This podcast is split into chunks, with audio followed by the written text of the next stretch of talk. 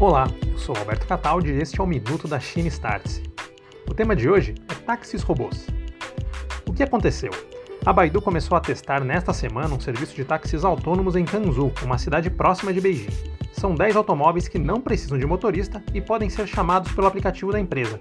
O assento do motorista fica vago durante a viagem, mas o motorista permanece no banco do passageiro para garantir a segurança durante esta fase de testes.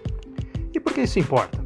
A Baidu foi a primeira empresa a receber autorização do governo chinês para operar táxis autônomos no país. Mas a China já se prepara para ter uma frota de 200 carros sem motorista durante as Olimpíadas de Inverno em 2022. O próximo passo já pode ser o táxi robô como realidade no país.